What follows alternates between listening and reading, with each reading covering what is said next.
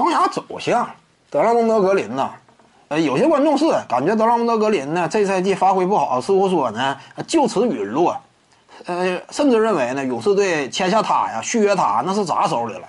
这话呢说的夸张了，德拉蒙德格林不至于混到这么惨的地步。这赛季勇士队啊，呃，在这支球队当中呢，说实话，甭管说你打得好还是打得坏，这样一种数据呢。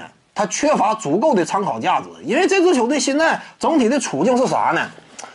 啊，对胜负没有太执着的追求，场上呢也就是打打配合，呃，挖掘挖掘年轻人，就这点意图。在这种情况之下，你以德拉蒙德格林来讲，防守端能像当初勇士队争冠时期那样那么卖力吗？那不太可能啊。你进攻端的话，德拉蒙德本身这种球员类型呢，属于哪一种？属于是周围队友要是好的话，我能让队友变得更好；周围队友变要是差的话，那这支球队有他呀，可能说更差。德拉蒙德就这种属性，球队不够强的话，他进攻端就是个累赘。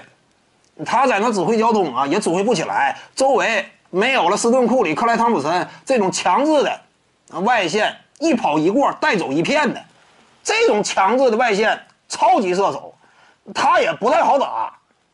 而且防守端呢，在一支弱队啊，你能起到多大作用？对不对？就是这样。防守更多呢，也是靠体系。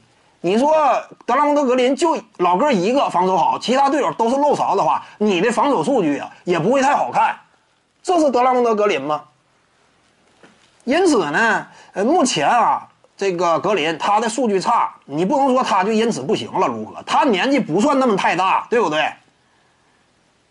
你至于说把他交易走，有没有球队要啊？还是有很多球队愿意要的。真要说勇士队愿意送格林，他年薪不高，签的这份合同年薪不高，跟他整体的价值来讲呢，真要说在强队，不见得说没有价值。所以说什么格林砸手里，这个也夸张。你看明年一旦说两大射手回归，格林依旧攻守两端还是有作用。各位观众要是有兴趣呢，可以搜索徐静宇微信公众号，咱们一块儿聊体育。中南体育独到见解就是语说体育，欢迎各位光临指导。